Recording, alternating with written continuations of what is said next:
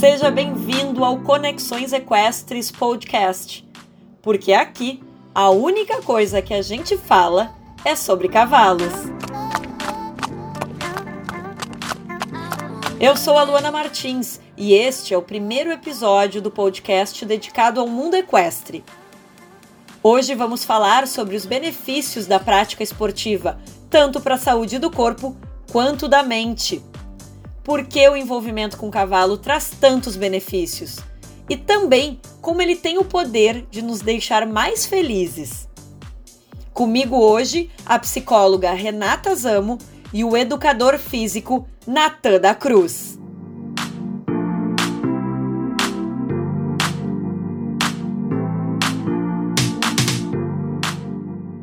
Para começar a conversa, vamos falar com a doutora em psicologia do esporte, que também é amazona, Renata Zamo. Oi, Renata, conta pra gente como se explica essa ligação tão forte entre o ser humano e o cavalo. Oi, Luana, tudo bom? Um prazer estar aqui com vocês para falar um pouco dessa relação que ela acontece há muitos e muitos anos. Então a gente inicia lá na história, né, do, da relação homem-cavalo com a domesticação, né, o adestramento do, do cavalo, né, pelo, pelo, pelas populações mais primitivas para utilizar ele como transporte, né, e depois a gente vê toda uma evolução, né, nas guerras, né, o cavalo levou o homem a conquistar grandes impérios e está com a gente até hoje, principalmente pelo esporte, e é o que traz um grande prazer a todos, né? É verdade. E aí, me conta uma coisa. Por que, que as pessoas gostam tanto de cavalo e se apaixonam por ele? O que, que acontece? É uma química no cérebro humano? Como é que tem essa relação com os animais, principalmente com o cavalo? Sim, a gente, os animais eles ativam no ser humano o nosso lado animal também, que é viver no momento presente, desfrutar o momento, sentir melhor as sensações, as percepções. Então, quando a gente entra em contato com o animal, a gente já liga direto o nosso modo animal primitivo, né? Então, a gente esquece das preocupações, do que, vai acontecer amanhã, o que aconteceu ontem. A gente se foca no momento presente. Então, já de entrada, é isso que ele faz com a gente. E o cavalo tem uma característica muito, muito importante, que é ele ser um ser herbívoro, então ele não oferece ao homem uma ameaça, como ah, se eu tiver um animal de estimação, um tigre. Não, não dá, né? Então, porque é um animal que é uma, um predador. Então, ele é um herbívoro, ele é uma presa, né? Ele se coloca dentro de uma manada, ele nos inclui na manada, porque na nossa relação com eles, a gente precisa estar né, em sintonia, e essa sintonia ela vem de um modo de proteger a manada. Né? Então, quando o ser humano está mais ansioso, está com medo de alguma coisa, o cavalo sente isso, porque ele precisa disso para sobreviver. E ele nos faz esse alerta: olha, algo está acontecendo. Então, isso é que nos encanta, né? Essa sintonia que ele tem com o ambiente, ele está sempre ligado em tudo. Então, ele se liga na gente e quando a gente está relaxado, está tranquilo, ele vem, se aconchega, faz um carinho. Então, assim, aquele baita ser, 500 quilos, até 700 quilos, dócil, sabe? Querido. Então, é dessa forma que ele acaba encantando. E ele se sujeita também, né? Então, o cavalo é um ser magnífico porque ele deixa que o, que o ser humano o monte, deixa que o ser humano interaja com ele de forma harmônica. Claro que se alguém uh, o violenta, ele vai reagir, né? Como nós também. Então ele também nos ensina nesse sentido, né? De como estabilizar as nossas emoções, de como conhecer os limites, né? Até onde eu posso ir, até onde que eu preciso prestar mais atenção e, e me recolher um pouquinho. Então ele ajuda dando esse feedback imediato. A arte de montar traz quais benefícios psicológicos para o ser humano? Nossa, a gente tem uh, várias pesquisas que têm sido realizadas. Assim, eu fiz a minha, minha especialização em 2005, 2006, né? Uh, desde lá, muita coisa tem sido publicada. Tem uma, uma dissertação de mestrado recente, né? Foi defendida no começo desse ano, final do ano passado, do Alex Chitan, que foi lá na UNB em, em Educação Física, que traz exatamente isso. Quais são os benefícios da equitação, não importa qual o esporte hípico, tá? Então, seja a modalidade de adestramento, de enduro, de salto, o que, que ele traz? Então, ele traz um desenvolvimento intrapessoal. Então, a pessoa se percebe melhor, ela consegue ter mais conexão com ela mesma, ela consegue ser mais focada nos seus objetivos, uh, ter persistência para atingir uma meta. E isso que a pessoa aprende lá no esporte, ela vai usar no trabalho, nos estudos, ela vai usar para várias áreas da vida dela. Então a gente fala que o cavalo e o, e o hipismo é, é um esporte extremamente educador, porque ele, a gente precisa lidar com outro ser em interação, eu preciso respeitá-lo e aprender a respeitar os meus limites também. Então ensina sobre limites, ensina sobre essa conexão de bem do bem-estar, assim, de conseguir uh, através, claro, do movimento. Então, quando está montado, tem todo o movimento do cavalo que vai liberar neurotransmissores que geram prazer, né? Então, libera dopamina, serotonina e tem um, um, hormônio importante que é o do apego, que é a ocitocina, que nessa relação com o cavalo é liberado também. Então, a gente sente aquele apego pelo cavalo e a gente vai trazer isso para as outras áreas da vida, né? Então, Uh, primeiro, a questão da melhora de condicionamento físico, isso não, não né, nem precisa falar, mas focando especificamente nos aspectos psicológicos, a gente traz todo essa, esse ganho né, de autoestima, de autopercepção, de monitoramento, né? Ah, o que, que eu estou fazendo certo, o que, que eu fiz errado, de, de perceber o seu corpo, a sua ação e regular isso de acordo com o objetivo estabelecido, lidar com frustração porque o esporte também é isso, né? Então a gente está lá naquele momento da competição, né? No salto, é, tu tens um minuto e deu, né? Então algum erro que aconteceu por uma desconexão, por um, né, um desencontro, uma falha na comunicação não verbal, porque o cavalo se comunica de forma não verbal, então, ele ativa na gente essa percepção de comunicação não verbal e faz com que a gente seja mais congruente nas nossas ações. Então, uh, lidar com essa frustração de um resultado não tão positivo, né, e permanecer e ser persistente nos seus objetivos. É, é um esporte que a gente entende que é uma equipe, que a equipe não conversa com a gente, né? A equipe, que é o cavalo, ele faz a gente sentir o que está acontecendo, né? Isso deve fazer alguma diferença para o nosso cérebro, essa percepção, não é, né, Renata? Com certeza, com certeza. Porque, assim, eu sempre falo que, uh, além dessa dia de cavalo cavaleiro, que a gente chama do centauro, a gente tem uma triangulação, que tem uh, o instrutor de equitação, né? Então, o treinador, que é a pessoa que vai traduzir para palavras aquilo que a gente não consegue nomear, aquilo que o cavalo não vai nomear. Então, se o aluno não percebeu o sinal que o cavalo deu, aí o, o, o, o treinador vai ter que chegar. Está vendo que ele não fez a mudança conforme tu fosse pedindo? Então, assim, tem alguns movimentos, né, que a gente fala de mudança de, de mão do galope, né? Sabe, tu percebeu que ele não fez a mudança? Será que tu estava colocando a tua perna no lugar correto? Vamos tentar de novo? Então, assim, o, o instrutor, ele vai traduzir aquilo que o cavalo mostrou. Porque se não acontece aquela, a, aquela união exata, o cavalo na hora dá o feedback. Ele não vai deixar para depois, o cavalo é aqui e agora. Né? Então, isso que é, que é fenomenal, né? Então, uh, é um, um, dos únicos, na verdade, só o, dentro do hipismo, né? É o único esporte uh, que, que tem essa conexão com um outro ser. Não existe outro esporte, né? A gente tem, então, dentro dos esportes olímpicos é adestramento e o salto, e o CCE, que daí entra né, todas essas, essas modalidades, mas outros esportes a gente tem uh, a bicicleta, que não tem vontade. Então, essa que é a diferença, né? A nossa equipe, ela é uma equipe viva, né, que compõe o nosso instrutor também, a equipe de o staff de apoio, né, os veterinários, os tratadores, uh, treinadores do dia a dia, Uh, e o nosso cavalo, que vai se comunicar com a linguagem dele, né? Então, ele, ele faz com que o sujeito desenvolva mais essa percepção do outro. Então, é, esse é um dos benefícios também que as pesquisas têm mostrado, né? Então, essa, esse desenvolvimento da percepção do outro, não só de si, mas do outro também. E estes benefícios, Renata, eles mudam conforme a idade? Uma criança tem uma percepção diferente de um adolescente, de um adulto, de um idoso? Como é que funciona isso?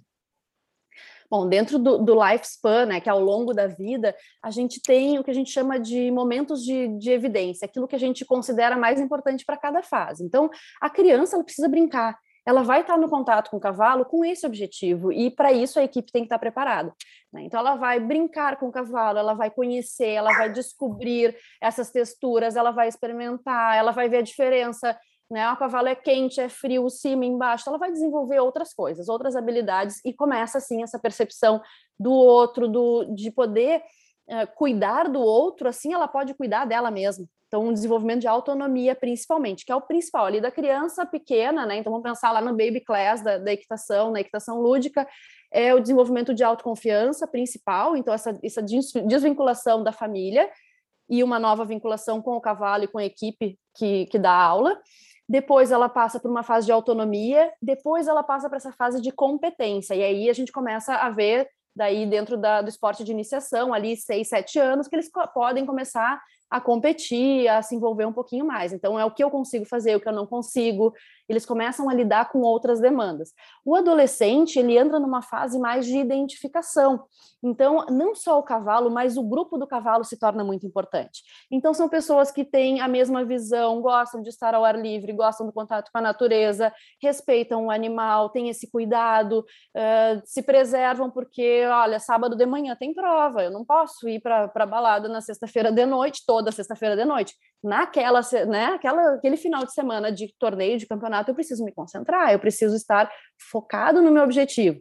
Tem aqueles que vão mais pela brincadeira mesmo, que não tem o intuito de, de competir, e eles levam um pouco mais uh, light, assim, essas questões, enfim, mas é um grupo bem bacana, né, para se formar. O adulto, a gente vê uma outra demanda. Então a gente já vê aquele adulto maduro que por vezes já praticou equitação quando pequeno, interrompeu e retorna. E ele retorna para ter prazer, ele retorna para ter contato, ele retorna para fazer novas amizades ou rever os amigos que ele conheceu lá na infância e depois se afastaram e retornam para os centros hípicos. Então, é muito mais uma questão de socialização, de manutenção de atividade física, né? Os benefícios desse contato, desse conviver com outras pessoas, porque uma das coisas que a gente vê como fator de, de neuroproteção até para doenças degenerativas como Alzheimer é o contato social, né, atividade física e, claro, as questões mais cognitivas como leitura, escolarização, que são importantes. Mas eh, dentro do ambiente hípico a gente vai ter toda, toda essa gama de diversidade. O idoso, quando ele vai para a equitação, a gente já começa a ver assim essa manutenção da saúde, a manutenção dos vínculos, que é fundamental, porque a saúde mental, a gente está falando de ter com quem conversar, ter assunto em comum, né? Não ficar naquela mesmice, não ficar sem assunto, porque muitas vezes eles se desligam das atividades laborais e perdem esse vínculo social. Então, os centros hípicos têm uma função fundamental nesse acolhimento, nessa integração do idoso também. Ele precisa, claro, estar preparado, daí vamos pensar assim, uh, em estrutura física, né? Uh, ou se ele é proprietário do seu próprio cavalo, ele vai ter que pensar, né? O instrutor vai ter que pensar muito bem nessa escolha e o treinamento do cavalo, de repente não exigir tanto fisicamente, né? Fazer atividades mais moderadas, mas que sejam possíveis de ser feitas, porque o objetivo é o prazer, né? É a interação, não é tanto o desempenho.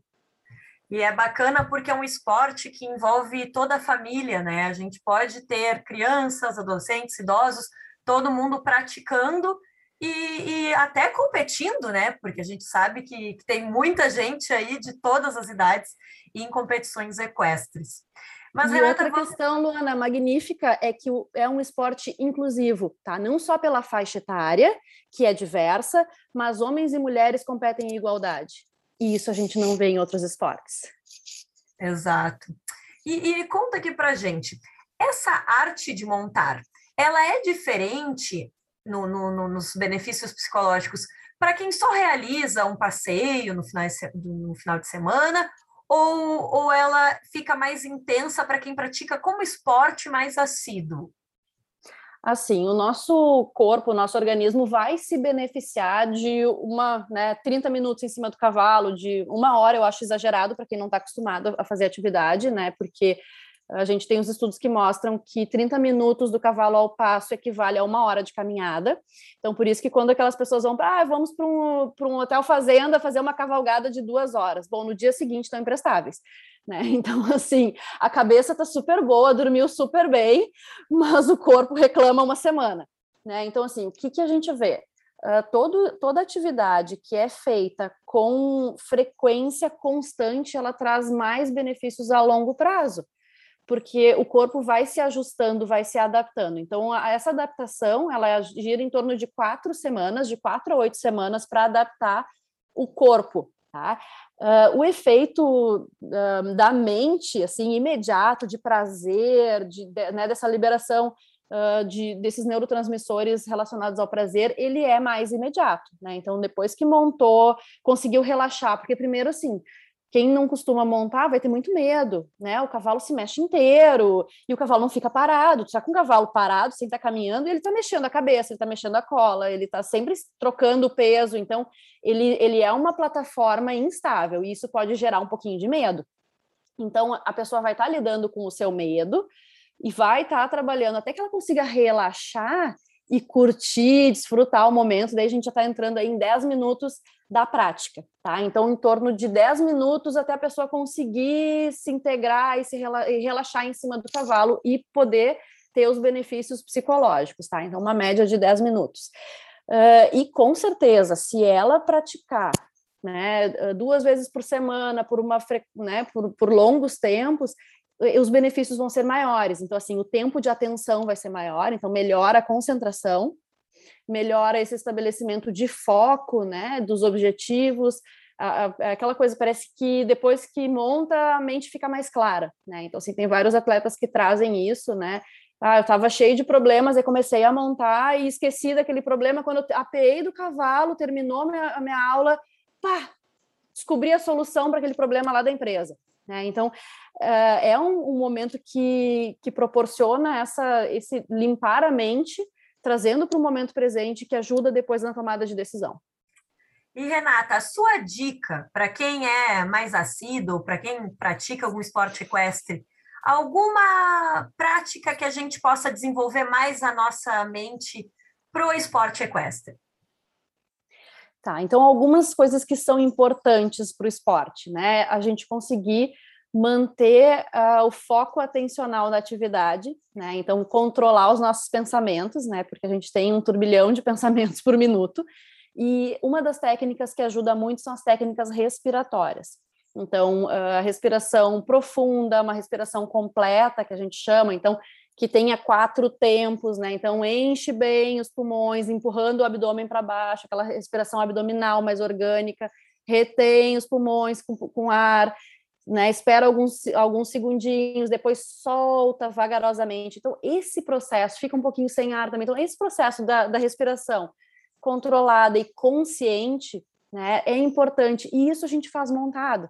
Né? Eu acho importante fazer um alongamento prévio, porque é a hora que a gente começa a desligar do trabalho, das coisas que estavam acontecendo fora da pista, para ficar dentro da pista. Né? Então a gente começa a se conectar com o cavalo nesse momento inicial. Então aproveitar para fazer essa respiração mais profunda, os alongamentos, eles e flexionamentos de aquecimento, tanto fora, mas eu, eu gosto bastante de fazer em cima do cavalo e propor para os meus alunos em cima do cavalo, porque isso dá essa conexão com o cavalo e ajuda a centrar nessa relação, até a gente perceber, olha, hoje o cavalo está mais sensível aqui, ou eu estou um pouco mais travado desse lado, de repente eu não vou fazer, né, vou conversar com o meu instrutor de alguma coisa que eu não vou fazer, e isso ajuda para centrar. Na competição é fundamental que a gente tenha treinado antes, porque na hora da competição vai ser só uma consequência do treinamento, inclusive esses exercícios mentais né, de, de fazer esse controle da respiração, controlar os pensamentos uh, que, que, podem ser sabotadores. Ah, hoje eu não vou conseguir isso. Tá, mas por que, que eu não vou conseguir isso? Então, ver quais são, quais são os fluxos de pensamento que nos tiram do objetivo, para que no dia da competição, na hora de entrar à pista, a gente consiga controlar um pouco melhor isso, pensando nesse benefício, né? E lembrar que, bom, não foi um bom, uma boa pista hoje, não foi uma boa, uh, né, um, um, uma boa apresentação, mas o que, que eu aprendo disso? Né? Então, quais são as lições que essa vivência me traz? Tá certo, Renata Zamo, doutora em psicologia do esporte, muito obrigada pelos esclarecimentos e também por todas essas dicas aí. Espero que o pessoal aproveite. Eu que agradeço e fico à disposição de vocês. Até a próxima. Tchau, tchau.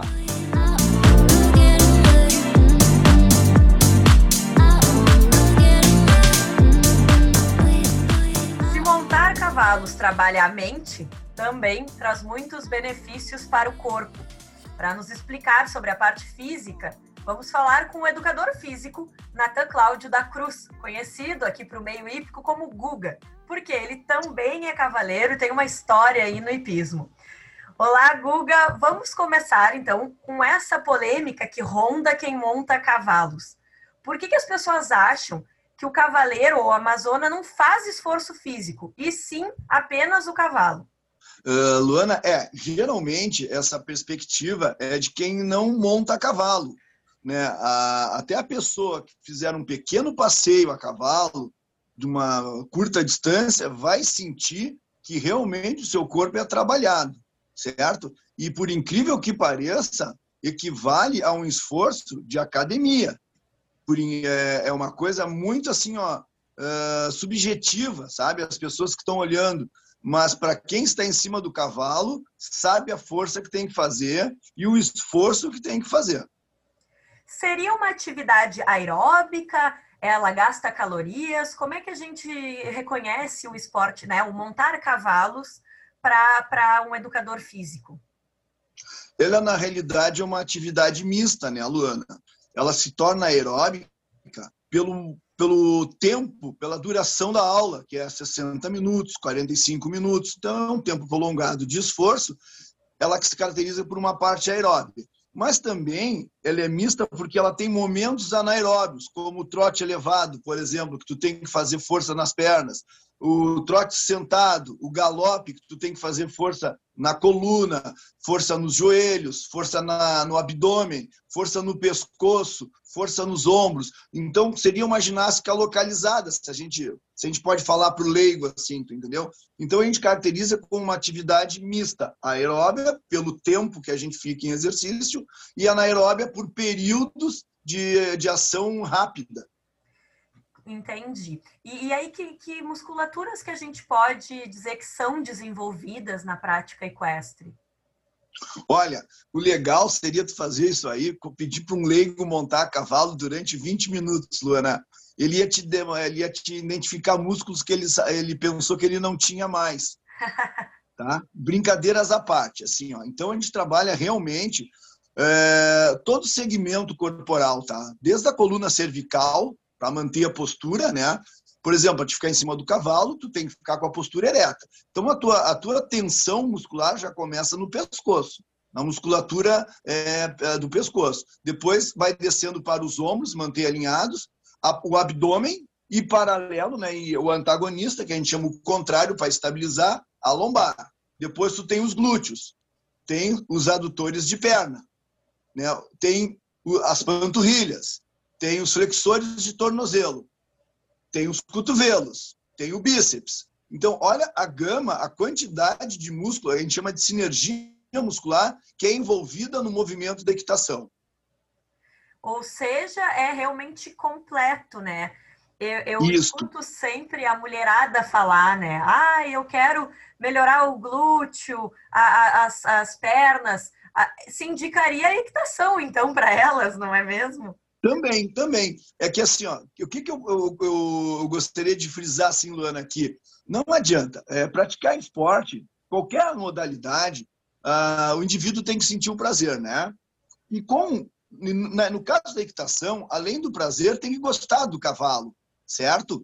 Então, assim, ó, é, não é para qualquer um esse esporte. Mas, no momento que tu te decide tu te define que tu quer praticar esporte, tu pode ter certeza que tu vai fazer uma atividade física de alta intensidade e com ganhos, tá? A gente, não, a gente tem que diferenciar o seguinte: atividade física ela tem vários objetivos. A gente não pode definir a equitação como uma atividade física para estética. Não, isso não. Porque aí vai envolver outros fatores.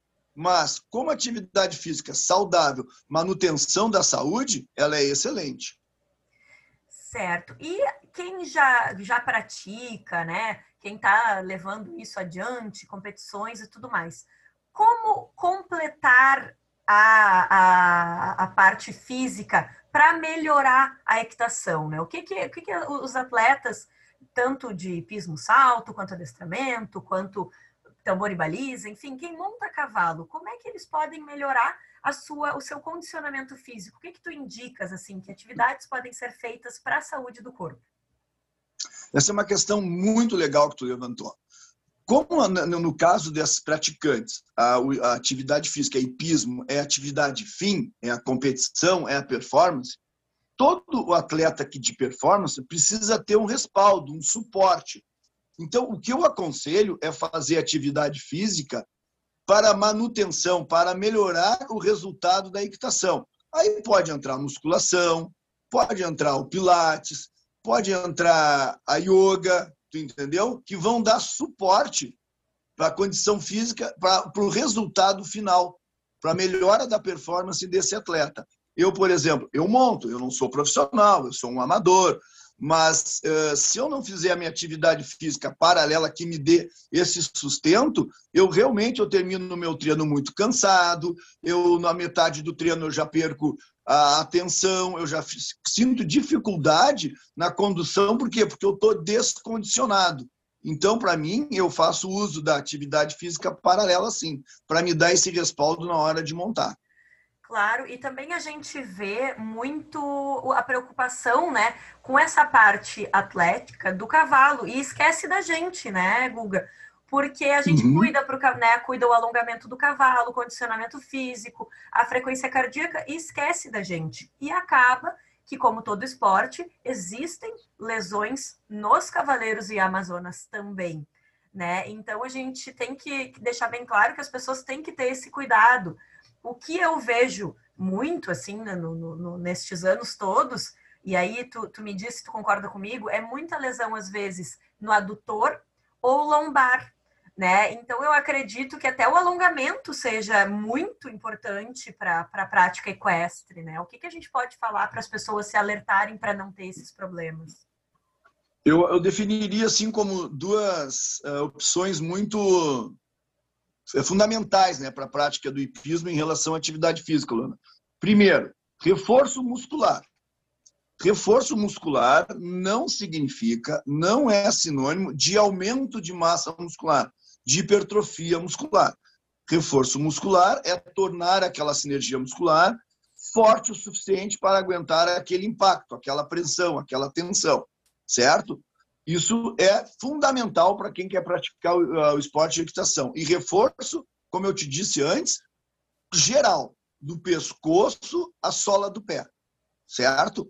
Primeira base. Depois, eu acho que todo indivíduo todo, mesmo sendo praticante ou não de algum esporte de performance, ele deveria praticar sim um alongamento. O alongamento é uma prática, Luana, que nos permite é, ter o nosso dia a dia mais confortável. Por exemplo, eu me abaixar para amarrar o meu sapato. Eu faço com facilidade, porque eu tenho uma flexibilidade na minha coluna eu pegar uma lata, uma xícara num armário acima da minha cabeça, eu tenho que estender meu braço. Eu tenho essa amplitude de movimento facilitada. Eu não sinto dor porque eu não faço um esforço além do que eu sou capaz. Então, acho que são duas modalidades muito importantes, tanto principalmente na equitação. O reforço muscular e o alongamento, sim. Claro. E mais alguma coisa, Natan? Algum detalhe, assim, tu como cavaleiro, que tu nota nessa parte física que seria interessante os nossos outros colegas assim prestarem bastante atenção nessa parte física? Eu acho que sim, claro que no contexto, assim, na prática, né, se torna um pouco inviável, mas se adquirisse o hábito, antes, dentro de uma prova ou no teu treinamento diário, antes de montar o teu cavalo, alonga, aquece, Tu entendeu? Prepara o teu corpo para aquele esforço que vai vir. O que, que vai acontecer ao longo do tempo? Tu vai adquirir uma condição física melhor na tua montabilidade, certo? Tu vai fazer os movimentos com mais facilidade. Por exemplo, a tua aula que ia durar 45 minutos e tu estaria esgotado, tu vai conseguir fazer ela em 60, 65 minutos e aí tu vai começar a te esgotar. Isso é o condicionamento, ou seja, tu vai ter um rendimento maior Eu acho que tu vai ter um ganho com menos esforço. Claro, que é o que todo esportiva, esportista quer, né, Natan? É ter resultado e não se sentir cansado, porque o cansaço esgota o corpo e a cabeça também. Com toda certeza. Eu acho que o cansaço em qualquer atividade física faz parte, tem que fazer parte. Porém, ele só pode chegar no momento em que tu já está terminando as tuas tarefas. Porque se tu cansar na metade do teu planejamento, tu não faz a outra metade. Então, o teu treino se torna pela metade também. Então, tu nunca vai atingir a tua, a tua excelência, porque tu não tem condição física de chegar nisso. Então, eu acho assim, que nas, antes das provas, antes dos treinos, fazer um aquecimento de rotação de ombro, de alongamento de perna, de agachamento. Tem série, uma série de exercícios que eu posso fazer, que eu vou levar 10 minutos antes de montar no cavalo. E eu vou terminar muito menos esgotado do que eu terminaria sem essa parte aí. Muito legal. Bom, a gente acabou de conversar com o educador físico Natan Cláudio da Cruz, o nosso colega Guga, que também é cavaleiro, aí tem uma história com o cavalo desde adolescente, depois no quartel, e agora está de volta aí treinando e praticando em Porto Alegre. Muito obrigada, Natan, e quem sabe até uma próxima conversa, não é mesmo? Olha, o hipismo, a equitação, ela é, ela é um leque muito grande de opções, tá? Não só para o bem-estar emocional, mas também para o bem-estar físico. Então, eu te agradeço a oportunidade e até uma próxima.